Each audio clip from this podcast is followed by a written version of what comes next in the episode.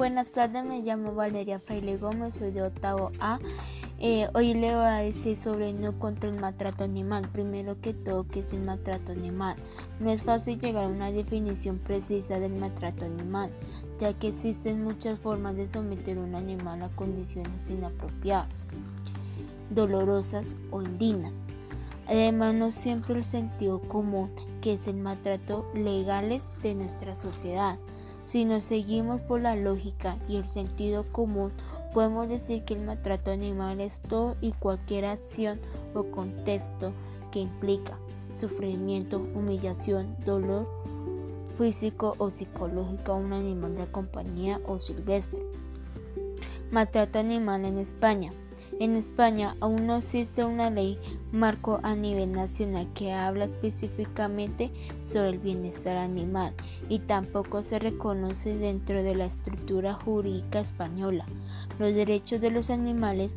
No obstante, el maltrato animal en, la, en el Código Civil español aparece tratado como un delito en los artículos 337 maltrato animal en Argentina, a pesar de la cultura muy arriesgada por la explotación comercial de la carne y del cuero, especialmente la vacuna.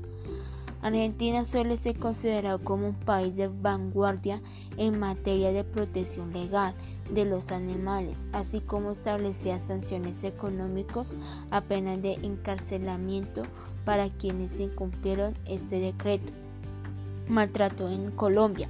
En 2016 se han aprobado en Colombia la ley 1774 que establece las consecuencias jurídicas del maltrato animal, modificando la hasta entonces vigente 84.989 del Código Civil colombiano. Los actos de crueldad, maltrato o, violencia en contra los animales domésticos amansadas exóticos. En la actualidad vivimos de manera constante en un clima de inseguridad e incertidumbre. La violencia se expresa de formas relacionadas entre sí. Diariamente nos, nos vemos sacudidos por hechos dramáticos que nos preocupan y que nos conmueven. El maltrato animal, animal es a la vez un factor que dispone a la violencia social y al mismo tiempo una consecuencia de la misma forma.